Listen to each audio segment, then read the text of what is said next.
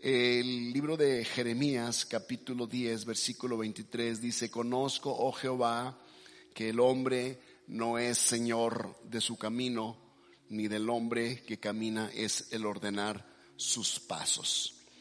Y como se nos enseña desde pequeños a ser muy independientes, se nos enseña a hacer las cosas por nuestra propia cuenta. Nosotros crecemos pensando que algún día también haremos de nuestra vida lo que nosotros queramos y eso no va a tener ninguna consecuencias. Y en nuestro esfuerzo por ser autónomos, en nuestro deseo y en nuestra información que recibimos y que nos lleva a ser autónomos, a menudo rompemos inclusive las filas con Dios y tomamos nuestro propio camino, nos dirigimos por la vida en nuestro propio parecer. Nosotros vamos caminando totalmente aislados del Señor porque nos enseñaron que así hay que hacerlo. Nos, no solamente nos independizamos de papá y de mamá, también nos independizamos de Dios. Y esto me lleva a pensar las responsabilidades que tenemos como creyentes. Primero, la responsabilidad eh, que lleva el ser hijos de Dios el ser ciudadanos de esta tierra, pero también la independencia a la cual estamos nosotros expuestos. El, peligro de ser independientes especialmente de Dios. Pero debemos por un lado ser responsables, vamos a asumir nuestra responsabilidad, pero por otro lado también debes entender que la responsabilidad nos enseña que nadie va a hacer nada por ti. Es decir, nadie va a trabajar por ti, Nadie va a hacer cargo de ti. Tienes que entender esto. Vas a crecer siendo responsable y la responsabilidad me dice, no puedo yo depender de las demás personas para que provean todo para mí. Escucha lo que te voy a decir. Quiero que entiendas bien mi mensaje hoy. Porque si no entendemos esto, siempre vamos nosotros a tratar de ser irresponsables, creyendo que los demás tienen la responsabilidad de un esfuerzo que no quiero hacer. Y en la vida, en la cotidianidad, tenemos que hacernos responsables. Pero también vamos a aprender acerca de la independencia. Porque esa palabra pareciera ser que no es muy bien comprendida. O sea, vamos a ser responsables por nuestra vida, sabiendo que nadie va a trabajar por nosotros, que nadie va a pagar tus cuentas personales, tú tienes que pagar lo que corresponde pagar en tus deudas, nadie va a pagar tu deuda al banco, nadie va a proveer el dinero que tú con tu esfuerzo debes ganar para los tuyos, pero no malinterpretas la responsabilidad. La responsabilidad reconoce nuestra parte y reconoce la parte de Dios. Soy responsable, reconozco lo que tengo que hacer, pero también reconozco lo que Dios va a hacer. Y nuestra responsabilidad en el sentido espiritual es confiar plenamente en Dios. Esa es mi responsabilidad. Y la responsabilidad de Dios es proveer para todas las cosas que tú necesitas. Te va a dar la fuerza, te va a dar el talento, la habilidad, las capacidades para poder trabajar, para poder proveer para los tuyos, etcétera, etcétera. Entonces yo tengo una responsabilidad, Dios tiene una responsabilidad. Entonces yo voy a descansar en eso. Ahora, nosotros sabemos que México fue independiente de España hace, ¿qué? Casi más de 200 años. ¿Ok? Entonces, en nuestra independización de España, se trataba de que deberíamos, en el, fin o el propósito, el objetivo de ser independientes es quitar, siempre eso sucede en todas las naciones, es quitar toda la influencia de un país extranjero que vino a conquistarte o vino a colonizarte y se trata de hacernos independientes de ellos. Es toda influencia debe ser quitada. Para los eh, africanos en el tiempo de la colonización de Inglaterra, pues tú sabes, llegaron con su cultura, el primero el idioma. Hay que enseñarles el idioma a todos. Hay que enseñarles los hábitos y las costumbres, la cultura europea a todos este, toda este, esta región en África. Para nosotros, la cultura española tenía que venir acá, implementar todas sus ideas, pero los mexicanos eran muy reacios. Entonces se independizan, se levantan, se independizan y entre los que se independizan también hay españoles. También son españoles, hay una mezcla. Entonces quiere decir que la independización de esta nación fue para quitar todo tipo de influencia en los habitantes de México. En el sentido espiritual, el hombre ha hecho lo mismo con Dios.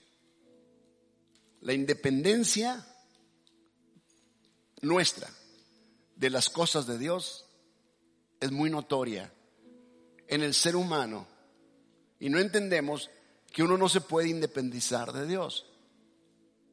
Necesitamos de Dios, necesitamos su cultura en nuestra vida. A eso se refirió Jesús cuando dijo el reino de los cielos se ha acercado, es la cultura del reino de los cielos aquí en la tierra. Entonces, la independencia se revela contra la influencia de Dios. Cuando personas quieren ser independientes de Dios, porque el independiente piensa, quiero hacer lo que yo quiera, no necesito que nadie me diga lo que tengo que hacer, cuando yo quiera, con quien quiera, donde quiera, cuando quiera. Entonces, si logro ser independiente, no necesitaría absolutamente depender de nadie. Así que yo no tendré que confiar en nadie y voy a evitar el sufrimiento. Piensan las personas que quieren ser independientes que al independizarse ya no van a sufrir.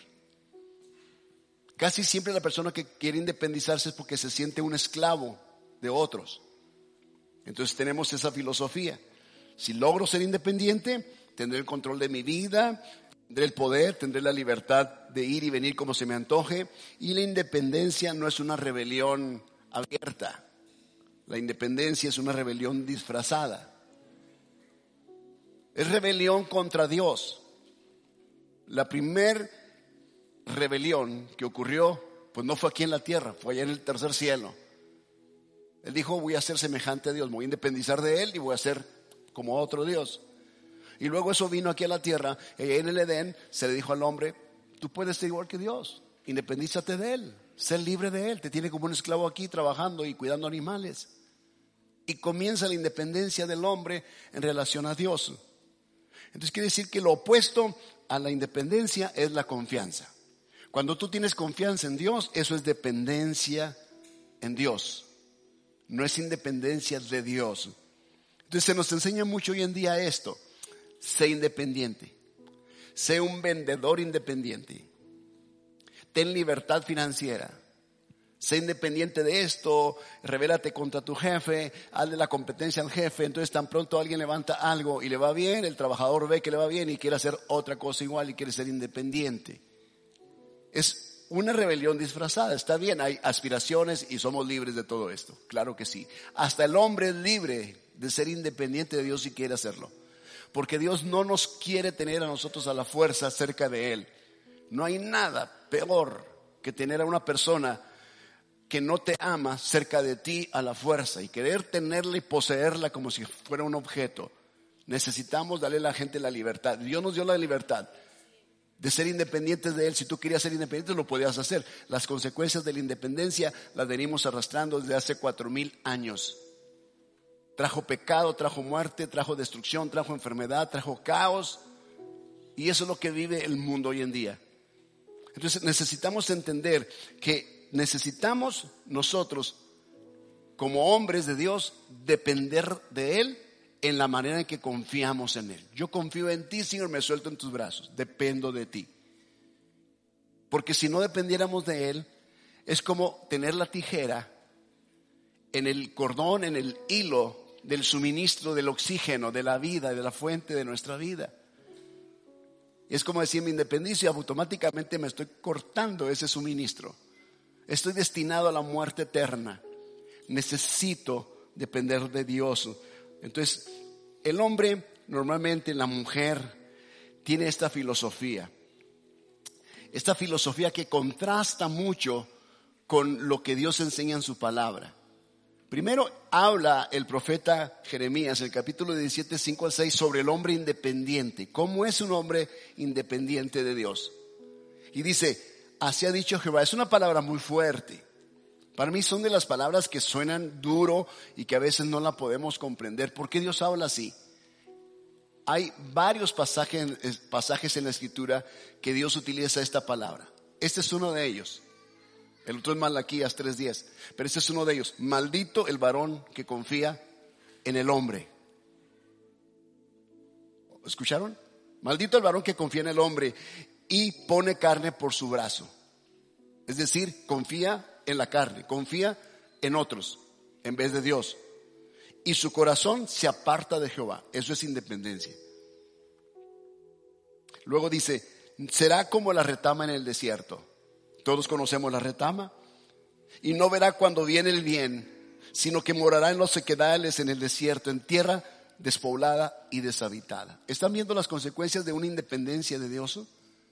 ¿Están entendiendo hasta dónde llega la independencia del hombre cuando el hombre decide separarse? Cuando en vez de poner su confianza en Dios, pone su confianza en su propia fuerza, en su propio brazo, en sus propias capacidades o en la o su confianza en otras personas como si las otras personas fueran Dios. Y está bien confiar en personas, hay una confianza que uno debe tener en personas. Yo confío en mi esposa, que ella será leal y fiel a mí.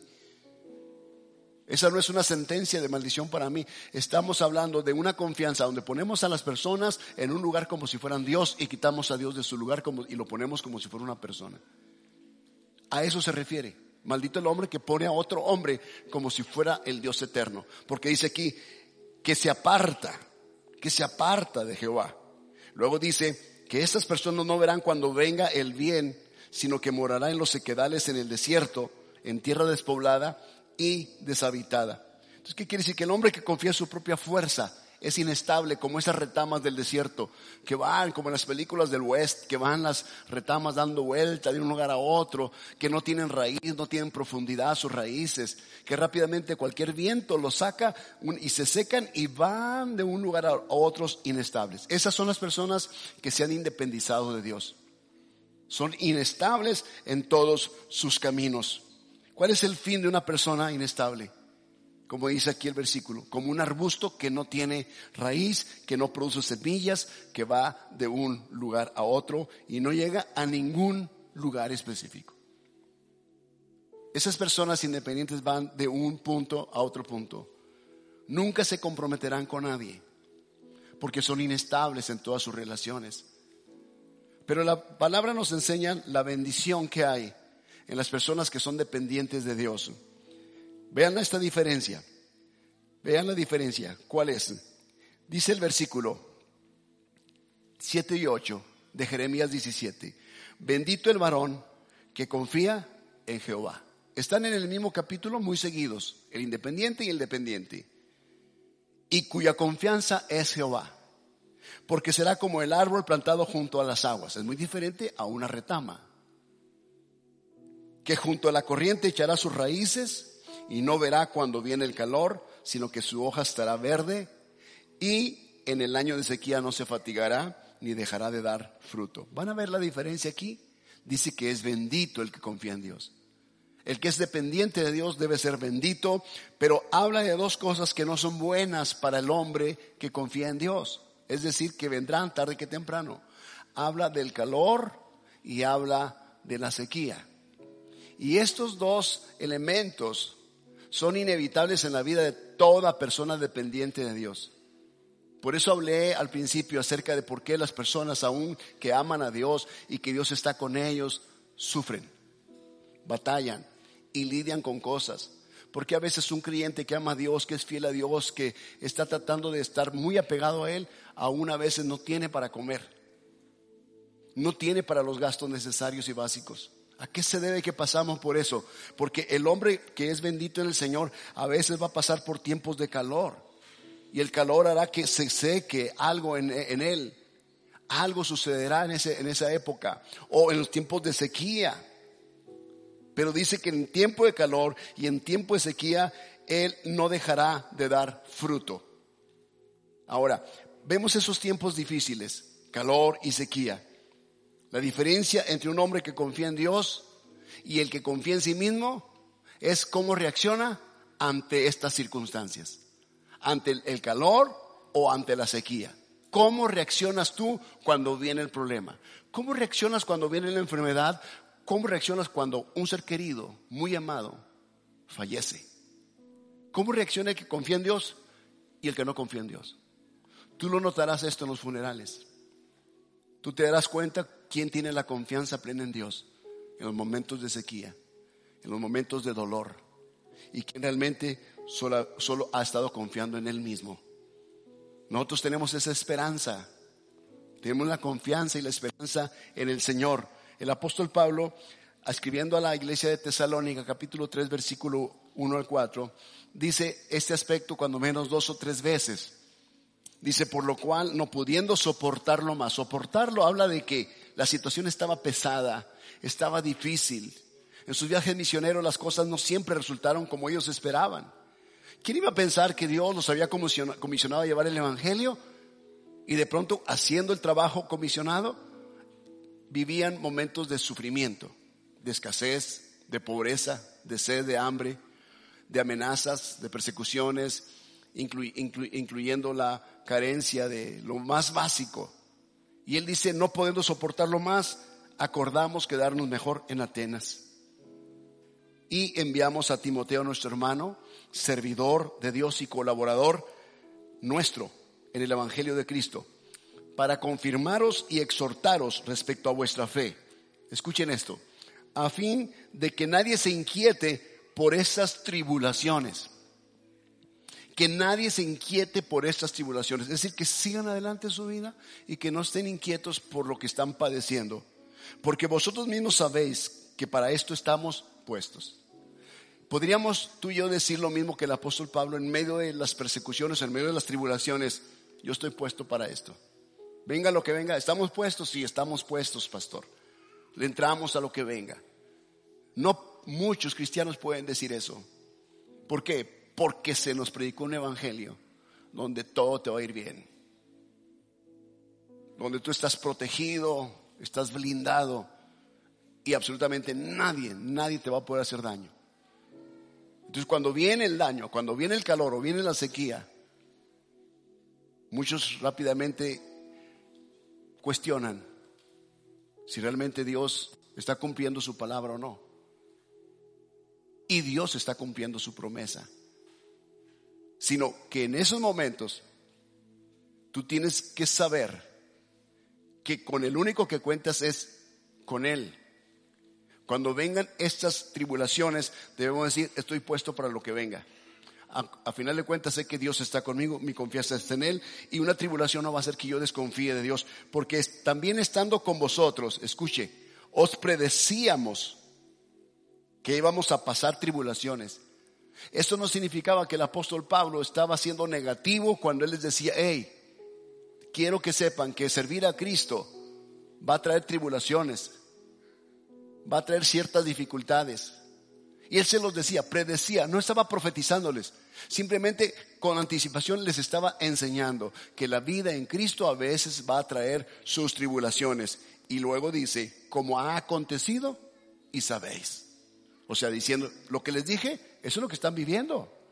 No los engañé diciéndoles que servir a Cristo los exime de la tribulación. Ustedes ya lo han visto, ya lo han constatado, han sido protagonistas en esto, ya lo saben. Entonces, iglesia, es lo mismo que yo te puedo decir ahora. La vida en Cristo tiene sus tribulaciones, tiene sus tiempos de calor y sus tiempos de sequía. Y hay siete razones por las cuales el sufrimiento llega a nuestra vida aún siendo creyentes. O a la persona que no es creyente. ¿Por qué viene la tribulación al ser humano? Te daré siete razones por las cuales viene la tribulación a la vida de las personas. Y yo titulé el mensaje, Sufrimiento parte de mi vida. ¿Ok? Es parte de nosotros. Ya debemos estar hechos nosotros para eso. Así que no te pongas a llorar cuando la tribulación venga, sigue confiando en el Señor. Espera en Él, que Él actúe. Él lo va a hacer. Primero, un error involuntario.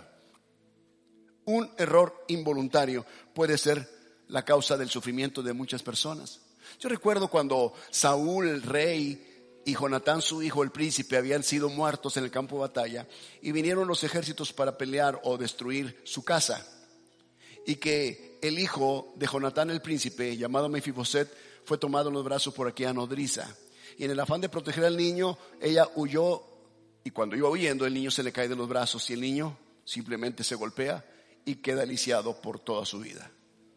El sufrimiento de Mefiboset en ese momento no fue un sufrimiento voluntario, fue un sufrimiento involuntario. Su cojera, su incapacidad de moverse por su propia cuenta, fue un sufrimiento que no se lo buscó a él. No fue su voluntad. Entonces quiere decir que a veces las cosas nos pasan Y no es que fue tu voluntad, o sea, no te lo buscaste tú. Pero debemos aprender una lección de todo esto. La siguiente podría ser como Pablo, cuando Pablo va en, ese, en esa barca y viene aquel naufragio, tú sabes, aquí tormenta y él va como eh, un prisionero y entonces la situación es tan crítica que él dice, tranquilos, Dios me ha mostrado que nadie de nosotros vamos a morir, solamente la nave sufrirá pérdida. Y de pronto ya, pues tú sabes, la nave sufre pérdida y ellos llegan a una isla, la isla de Malta, y ya conoce la historia. Entonces ahí en ese momento involuntariamente Pablo sufrió ese naufragio. Involuntariamente él sufrió la, mordedura de una serpiente en la isla de Malta. Y a veces nos pasan cosas así a nosotros. Yo voy manejando muy bien, feliz, de pronto alguien me golpea, pues no es mi voluntad que me golpearon, me golpearon. Y me torcí el cuello. Y sufrí por eso. Y tuve que pagar las consecuencias de eso, pero no fue mi voluntad que eso ocurriera. Dos, un error de juicio. A veces los errores de juicio son, son muy comunes y es porque nos falta entendimiento. Recuerdo cuando Naamán recibe la instrucción de la criada en su casa de que vaya hasta, la, hasta Samaria porque ahí está Eliseo y Eliseo le puede sanar de la lepra. Y Naamán va y cuando Naamán recibe la indicación de Eliseo de qué hacer para recibir la sanidad de su lepra, ya sabrás que Naamán se resiste a eso y no quiere, no quiere acatar las indicaciones del profeta. Los siervos que van con él le dicen una y otra vez, mi amo, obedezca al profeta. ¿Acaso si le pidiera algo mayor no lo haría? ¿Cuánto más esto? Que vaya al río y se zambulla siete veces. Pero él estaba aferrado. Esa falta de juicio en él, esa falta de entender, esa falta de yo diría, de humildad. Y la humildad es falta de juicio. La, humildad, la carencia de humildad es una carencia de juicio en las personas. Y su arrogancia y su soberbia no le, no le permitían acatar la indicación del profeta. Pero su falta de juicio pudo haberlo llevado a la muerte a causa de la lepra. Sin embargo, cuando él cayó en cuenta, él evitó eso. Y fue y se zambulló al río Jordán siete veces y fue sano de su lepra. Y muchas personas a veces por la falta de juicio persisten en su sufrimiento. ¿Cuántas veces has ido al médico y te ha dicho el médico, esta es la receta, este es el medicamento, esas son las instrucciones? ¿Y qué hacemos a veces? Caso omiso a eso falta de juicio. Y las consecuencias se agravan y sufres por tu falta de juicio. Dios nos enseña que debemos ser juiciosos en ese aspecto. Un error de juicio nos puede llevar a sufrir y prolongar el sufrimiento. Pero entender las cosas, comprender las cosas, ser humildes y acatar, nos puede evitar el dolor. La tercera sería un problema de integridad. Yo a veces me pongo a pensar en el hombre conforme al corazón de Dios. No hay nadie más en la Biblia que se le dé esta definición, excepto a David, el rey. Y David es el hombre como, como diciendo, este es el tipo de hombre que a mí me complace, que me agrada. Es el tipo de hombres con el cual yo podría pasarme los días hablando con él. Dios diciendo esto. Pero aquí relata que David tuvo un desliz en su carácter y muchas veces cuando las grietas del carácter no son atendidas y no son cubiertas, esto causa mucho dolor en las personas. Y David coqueteó durante días, semanas, meses quizá, observando a una mujer, la mujer de uno de sus generales, hasta que finalmente no pudo resistirse ante esto. Y él cometió un pecado con ella, fue, fue, fue desleal a su general y cometió un adulterio con esta bella mujer llamada Betsabé. Cuando ya finalmente se entera, se entera la comunidad o se entera, inclusive él trata de ocultar esto matando a su propio general para que no se entere que la mujer está embarazada, ya conoce la historia, la mujer da luz a este hijo. Y cuando da luz el hijo, el hijo cae enfermo, había una palabra de Dios. Sí, te perdono el pecado, pero la consecuencia de tu pecado estará sobre el hijo, el hijo morirá, el hijo no va a lograr sobrevivir. Y dice que David se encerró en su habitación, en el palacio real, a orar a Dios, a humillarse delante de Dios, y no comió ni bebió durante siete días. tratando de que Dios revirtiera todas aquellas consecuencias. La palabra o la sentencia de Dios había sido dicha. El hijo morirá. El dolor que vivió David fue un dolor simplemente porque él tuvo un problema de integridad. El hombre faltó a la integridad que Dios exige de nosotros y la falta de integridad le causó este profundo dolor cuando finalmente su hijo muere. Y él entiende que ese dolor en esos días fue tan profundo, pero que cuando Dios había dicho algo, ya nada lo haría desistir. Y el niño muere, y cuando se le da el aviso de que el niño ha muerto, él sale de su habitación, se baña, se cambia, se pone sus ropas reales y dice, tráiganme de comer. Y el hombre comienza a comer y empieza a vivir su vida. Comienza otra vez a vivir su vida como rey. El dolor causado por la muerte de su hijo era algo que él entendió, él comprendió, él lo asimiló. Es un problema que muchas personas no alcanzan a superar. Aún los que somos creyentes no alcanzan a superar el dolor que a veces nos acarrea la vida, ya sea por un, un, error involuntario, ya sea por un error de juicio, o sea, por una falta de integridad. Y tienes que entender que ya ese dolor ya pasó, ya, ya pasaste por eso, no puedes vivir toda la vida dolido, en sufrimiento, por lo que ocurrió en tu vida. Es momento de entender que era parte de nosotros. Algún día, algún ser querido nuestro va a fallecer o algún día nosotros falleceremos y alguno de nuestros seres queridos puede pasar por ese dolor. Tienes que entender, esto es parte de la vida. La tercera o la cuarta cosa es un cambio en el ambiente. Muchas veces los cambios de ambiente, cuando uno se traslada de un lugar a otro, un escenario diferente, eso crea cierto sufrimiento. Yo recuerdo cuando llegué a este lugar, un cambio de ambiente, un cambio de lugar, un cambio de relaciones dejar tu propia tierra, venirte a otra tierra desconocida, empezar de cero. Todo eso trae sufrimiento. Es parte de eso. Estoy en Cristo, pensaría. Estoy en Cristo, voy a ir a otro lugar y todo automáticamente se me va a dar. No va a suceder. No va a suceder, nunca va a suceder así. Para Israel, al principio parecía que todo estaba bien. Vinieron 70 personas a Egipto. Y sí, mientras José estuvo en el palacio con Faraón, cercano con Faraón, pues aparentemente todas las cosas se les dieron. Tan pronto muere ese Faraón y surge otro Faraón que no conoce a José, los problemas comenzaron. Y se prolongaron por 430 años. Casi, escucha, casi medio milenio vivieron en esclavitud. Un cambio de ambiente puede traer sufrimiento. Y puede ser que Dios produzca o provoque el sufrimiento para que asimile la necesidad de moverte a otro ambiente. Y es así como Israel salió de ese lugar a otra tierra, la tierra que Dios les tenía preparada, preparado. Entonces quiere decir que nosotros a veces vamos a pasar por ese tipo de sufrimiento, de dolor, pero Dios nos va a sacar adelante, cualquiera que sea la situación. Dios va a estar con nosotros. Asimila lo que estés viviendo. La quinta razón por la cual a veces sufrimos es la existencia del mal, innegable para todos. El mal existe como existe el bien. Dios existe y el diablo también existe. Los ángeles existen y los demonios también existen.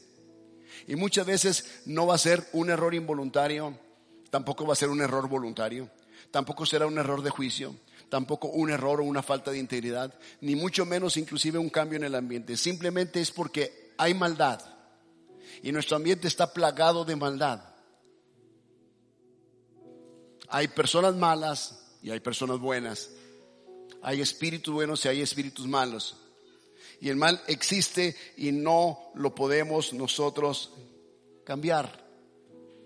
Simplemente podemos esperar y seguir confiando en Dios. ¿Recuerdas al patriarca Job? No hubo nada aparentemente malo que él hiciera.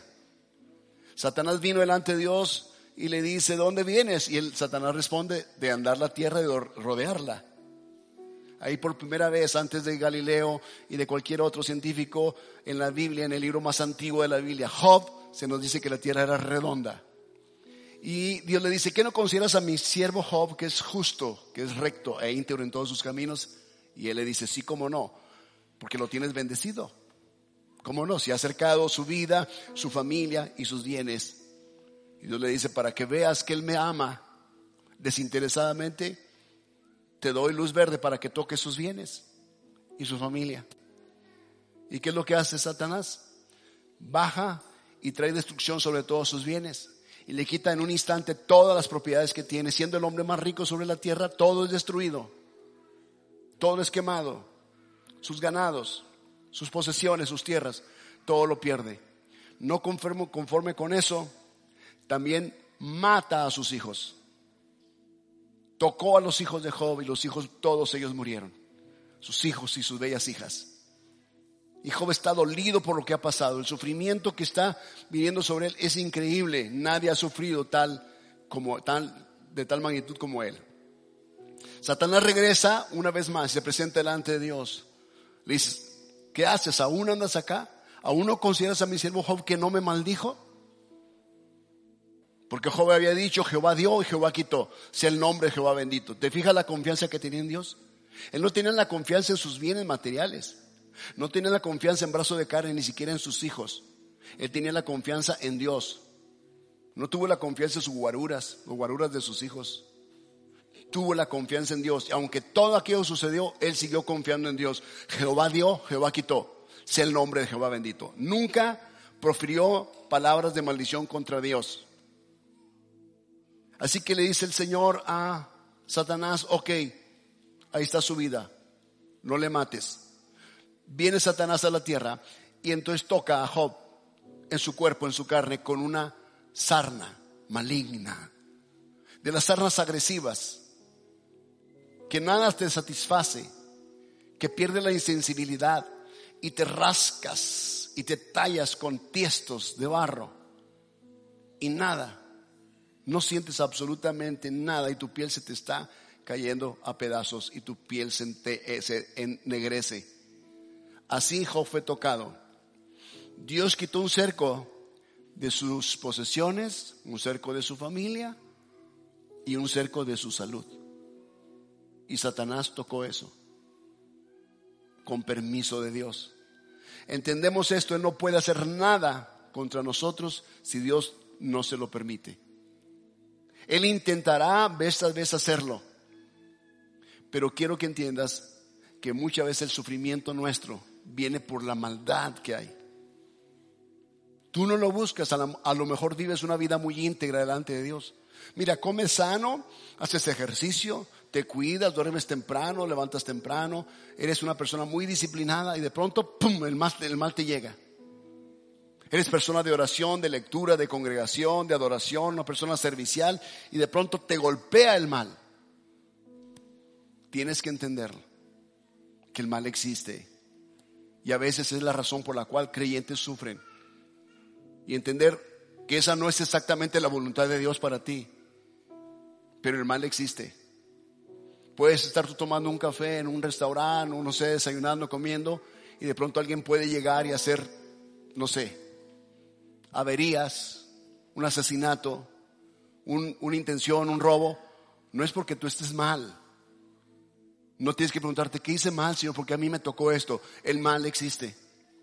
Y a veces somos sujetos a eso mientras estemos en esta tierra. El mal a veces llega y nos alcanza en ese sentido. Como te dije, no es la voluntad de Dios, no es el deseo de Dios el mal para sus hijos. Pero debes entender que aunque estemos en esta tierra como Pablo le enseñó a los de Tesalónica, deben saber y se los decíamos con tiempo, les predecíamos que a veces va a venir sufrimiento y tribulación, como lo están ustedes viviendo ahora, como ustedes mismos lo pueden constatar. Luego, podríamos pensar en la disciplina de Dios. A veces el, el sufrimiento llega porque Dios nos disciplina Es Dios interviniendo a fin de que nosotros podamos ser guardados, protegidos, a fin de que no perdamos nuestra eternidad. Recuerdo el caso de este, ah, de este muchacho en el libro de Corintios, capítulo 5, del 1 al 5. Es un caso bien, bien delicado, bien sonado, pero bien delicado. Pablo les escribe diciéndoles, hay un caso de inmoralidad en la iglesia y no lo están tratando. Y a veces la disciplina de Dios tiene que entrar en acción, porque Dios al que ama, disciplina. ¿Qué padre es aquel que no disciplina a su hijo? Entonces no es hijo, es bastardo. Y la disciplina de Dios viene a nosotros como usted disciplina a sus hijos por el amor que le tiene. No es Satanás, no es Satanás golpeando a su hijo, es usted disciplinando a su hijo por el amor que le tiene. Entonces Dios viene y disciplina a través del apóstol Pablo con las instrucciones que da sobre este caso de inmoralidad. Y él dice el capítulo 1, 5, capítulo 5 del 1 al 5, de cierto se oye que hay entre vosotros fornicación y tal fornicación que ni aún se nombra entre los gentiles, tanto que alguno tiene la mujer de su padre y vosotros estáis envanecidos. ¿No deberéis más bien haberos lamentado para que fuese quitado de en medio de vosotros el que cometió tal acción? Ciertamente yo como ausente en cuerpo, pero presente en espíritu, ya como presente he juzgado al que tal cosa ha hecho. En el nombre de nuestro Señor Jesucristo, reunidos vosotros y mi espíritu, con el poder de nuestro Señor Jesucristo, el tal se ha entregado a Satanás para destrucción de la carne, a fin de que el espíritu sea salvo en el día del Señor. Una disciplina de Dios. ¿Sabes qué? Con el tal ni siquiera te sientes a comer. No te sientes a tomar el café. No tengas una conversación con Él. Él tiene que entender que está haciendo algo mal y lo voy a disciplinar porque lo amo. Y entonces ser entregado a Satanás no era el fin que Satanás lo destruyera. El fin es que fuera disciplinada su carne a fin de que su espíritu sea, salvo. No era el fin matarlo y mandarlo al infierno. El fin de Dios era restaurar a esa persona Después se refiere en el libro segundo de, o la carta segunda de los Corintios algo sobre este hombre. Se habla sobre él, cómo él fue restaurado después.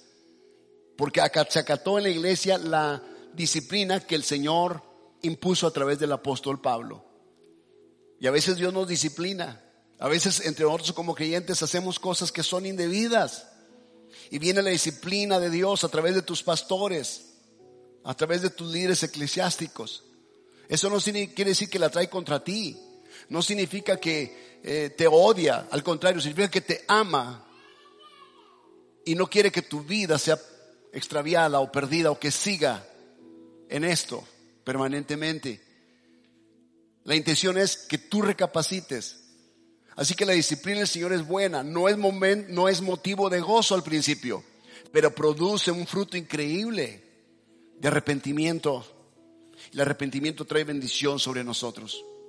Necesitamos entender la disciplina de Dios que a veces trae sufrimiento. Sí, no sé, primero te enojas, luego se te va el apetito, lloras, te sientes como que todo mundo está contra ti. No, no es eso. Dios te está disciplinando porque te ama y estás sufriéndola, estás batallándola por las noches.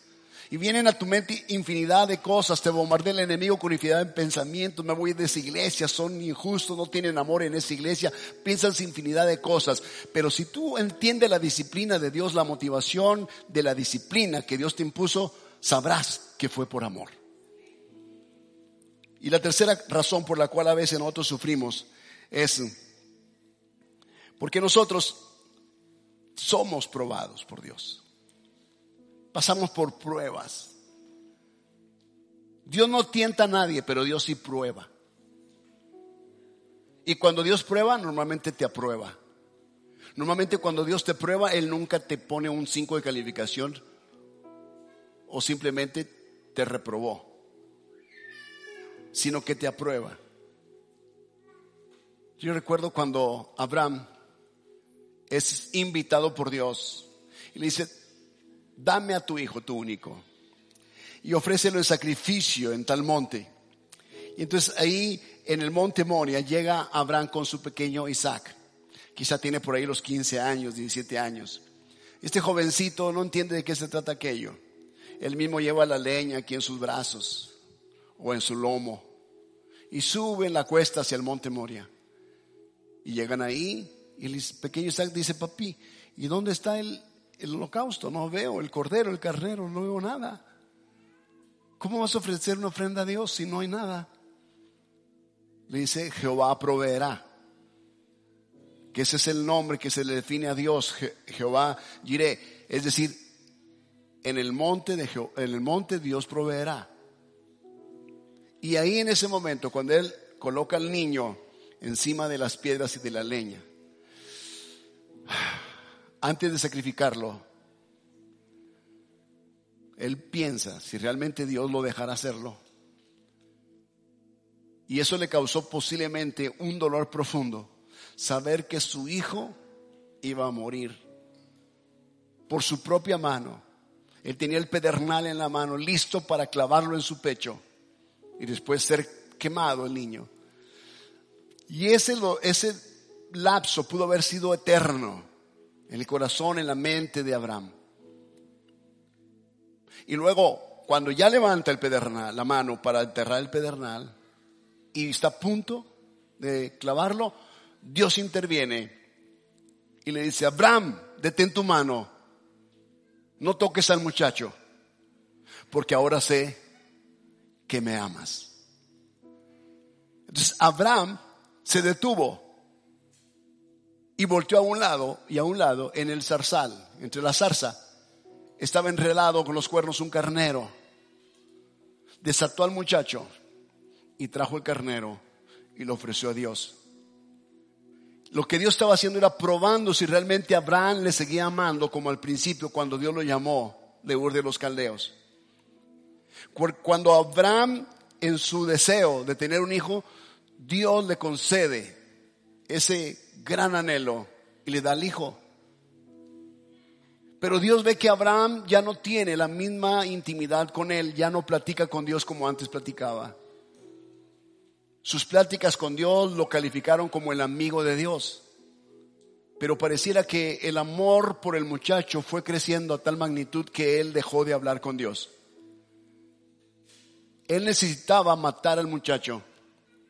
Dios no le pedía que lo matara literalmente en el monte. Él quería que lo matara en su corazón.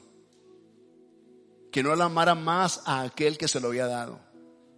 Cuando Dios probó en ese lugar que efectivamente Abraham seguía amando a Dios a través de este evento, demostrándolo, llevándolo a ese lugar, Dios lo detuvo. Obviamente Dios no quería que Abraham matara a su hijo. Pero su amor fue tan grande. Ahora recuerdo el amor de Dios por nosotros. Por nosotros. Cuando Él tomó a su hijo y lo llevó a la cruz. Y su hijo sí tuvo que morir para que nosotros viviéramos. El amor por nosotros fue tan grande que él tuvo que matar a su hijo en la cruz. Él entregó a su hijo en la cruz por amor a nosotros. ¿Sabes el amor de Dios por nosotros? ¿De qué magnitud es? Le dio la espalda a su propio hijo y su hijo tuvo que decir, ¿por qué me abandonas? ¿Por qué me has desamparado? Y todo fue por amor a nosotros. Entonces la prueba de Dios. Y la prueba para su hijo fue su fidelidad y su obediencia al plan. Y su hijo cumplió eso. Y Dios a veces te va a probar para ver si realmente tú le amas. ¿Qué tanto nosotros le amamos? Probará tu corazón. A veces probará tu integridad. Probará tu honestidad en tu trabajo, cuando veas dinero que no es tuyo, y te probará en algunos sentidos. Dios no te, no te está tentando, pero aprovechará esos momentos para probar tu corazón. ¿Qué tan fieles somos a Él? ¿Qué tan leales somos a Él? qué tan obedientes somos a acatar sus mandamientos y cumplirlos. Y Dios probará tu corazón más de una vez en toda tu vida. El punto de esto es que a veces sufrimos por nuestra propia culpa o a veces sufrimos por la culpa de otras personas, es decir, las consecuencias de, las de los errores de otras personas.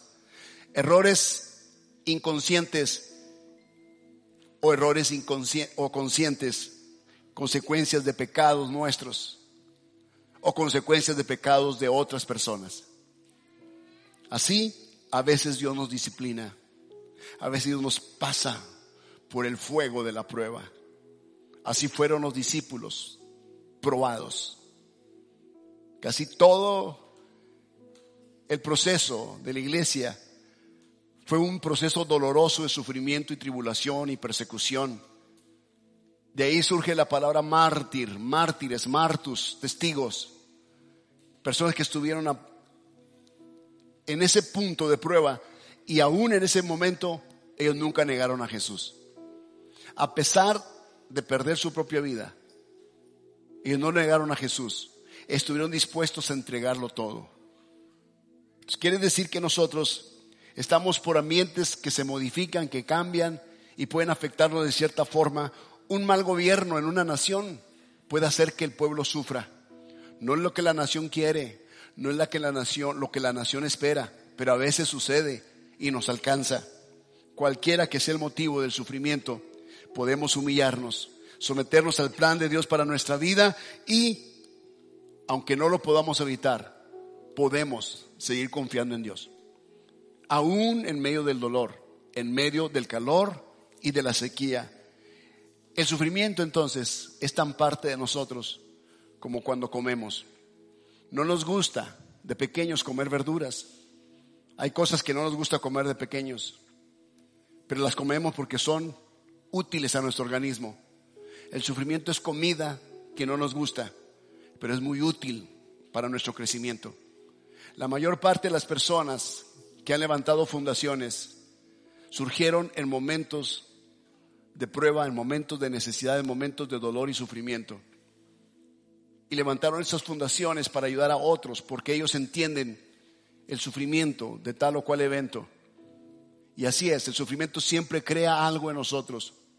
Leo, leemos mucho sobre los mártires del holocausto en Alemania, en Polonia, y cómo muchos de estos judíos pudieron sobrevivir en medio de tanto dolor, en tanto sufrimiento. Y cuando finalmente fueron rescatados, cuentan sus historias de dolor y sufrimiento. Todo esto, todo esto los hizo personas más humanas, los hizo personas con una percepción de la vida distinto a una persona que nunca ha pasado por el dolor o el sufrimiento. A veces el sufrimiento nos hace sensibles al dolor de otras personas. Es decir, como que hasta que no pasas por eso tú puedes ver realmente lo que una persona puede sentir. Yo quiero que hoy te, te lleves en tu corazón que si tú estás viviendo momentos de sufrimiento, momentos de dolor, no tienes que verlo como un enemigo. No tienes que verlo como que eso no va, no, no, no va a crear en ti algo o no te va a hacer mejor persona. Tú puedes aprovechar al máximo ese dolor para sacar lo mejor de ti. Puedes aprovechar el dolor de haber perdido a un ser querido para poder entender y consolar a los que están a punto de perderlos o los que están perdiendo y no tienen esperanza. Podemos nosotros comprenderlo. Su palabra dice que fuimos consolados para consolar a otros. Solamente quien pasó por momentos de dolor o de duelo pueden ser consolados. El que no ha pasado por eso no necesita consolación de ningún tipo. Entonces, si pasamos por eso y fuimos consolados, ahora nos toca a nosotros consolar a otras personas que posiblemente estén pasando por la misma situación. Dios es tan fiel y tú puedes confiar en Él más que en ti mismo, más que en las personas a tu alrededor. Las personas pueden prometerte, pero no hay garantía de que su promesa se cumpla. ¿Cuántas promesas se han hecho en los altares por los recién casados? Y muchas promesas han quedado incumplidas. El único que no faltará su promesa es Dios. Bendito el varón que confía en el Señor. Será como un árbol plantado junto a corrientes de agua. Va a dar su fruto en el tiempo del calor y en el tiempo de la sequía. O sea, en todo tiempo dará su fruto. Y es un fruto de confianza en Dios, a pesar de lo que esté viviendo. Sean inviernos, o sean épocas de calor, o de sequía, o cualquiera que sea. Ahora imagínate, y termino con esto. Imagínate que el padre que ama a su hijo, lo ama tanto, y el hijo puede confiar en el padre, pero el hijo se le sale al padre de su círculo, quizás sale del hogar y se va a jugar con los amigos a la calle. Y ahí en la calle, alguien ajeno le hace daño, ya sea por culpa de otra persona, el niño sufrió. A lo mejor involuntariamente un niño tira la pelota y la pelota, pues por mal tino del muchacho, golpea la cara de este niño, cualquiera que sea. A lo mejor está en un lugar donde el ambiente no es el correcto, cualquiera que sea la razón. El niño sufre por una o por otra situación. O a lo mejor el niño simplemente se mete, eh, como decimos en camisa de de varas, y comete un error, una falta, y sufre las consecuencias, como quiera que sea. El niño viene llorando a casa donde su padre lo recibe y su padre se agacha, inclina su rodilla y se pone a la altura del niño y lo abraza y le seca sus lágrimas con sus manos. Se lo acerca y le habla al oído palabras. De tal forma que el niño voltea a mirar a su padre con otra mirada, una mirada de confianza, una mirada de consolación, una mirada de que todo está bien. Muchas veces tenemos que hacer eso nosotros. En medio de nuestro dolor, en medio de lo que vivamos, ven delante del, Padre. A veces por error involuntario, por tu falta de juicio, a veces por un asunto de falta de integridad, sufrimos las consecuencias. A veces porque cambiamos de un ambiente, no estamos en el lugar correcto. A veces seremos probados y a veces seremos disciplinados, pero si tú vienes al Padre, el Padre estará con los brazos abiertos, se inclinará a ti en tu oración cuando estés tirado en el piso, se agachará contigo y te secará tus lágrimas de tanto, tanto dolor que has tenido y te hablará al oído suavemente y hará que te vuelvas a enamorar de Él y te levantarás de ese lugar como nuevo, como nueva. Serás otra persona después de que platique el Padre contigo y te consuele. Mis queridos, si tú estás pasando por sufrimiento de X forma, de X manera, a veces piensas, ¿por qué a otros les va bien y a mí siempre me va, mal? ¿Por qué no tuve la familia que otros tienen? Tú confía en Dios, confía en el Señor. No pongas brazo de carne como si fuera tu Dios. Confía en el Señor. Eres bueno, eres fiel. Él te va a ayudar, te va a consolar. Él te entiende perfectamente. Su amor es eterno para ti. ¿Quieres ponerte en pie conmigo y vamos a orar al Señor juntos? Vamos a pedir al Señor, Señor, levanta tus manos al cielo, vamos, consuela nuestro corazón, consuela nuestra alma, Señor. Confiamos en ti, nuestra confianza está en Jesús. Confiamos en ti, Señor. Eres todo lo que necesitamos en esta vida. Eres todo lo que yo necesito en mi vida. No podré confiar en nadie más como si confiara en ti. Solo confiaré en ti, Señor. Porque tú eres mi ayudador. Tú lo dijiste. Yo soy tu sustentador, tu ayudador. Siempre te sostendré con la diestra. Mi justicia te sostiene. La justicia en Cristo Jesús te sostiene. Es por su justicia. No es porque seamos demasiado buenos, sino es por la justicia de su Hijo, por su sacrificio en la cruz. Tú puedes confiar en Dios por ti y por los tuyos. Dios puede cuidar a tus hijos mucho mejor que tú. Tú tienes una responsabilidad. Confiar en Dios. Y nadie va a hacer el cuidado de tus hijos mejor que tú, pero Dios sí lo puede hacer mejor que tú. Así que donde tú no estés, donde tú no puedes estar con ellos, deja que Dios se encargue de ellos. En el nombre de Jesús.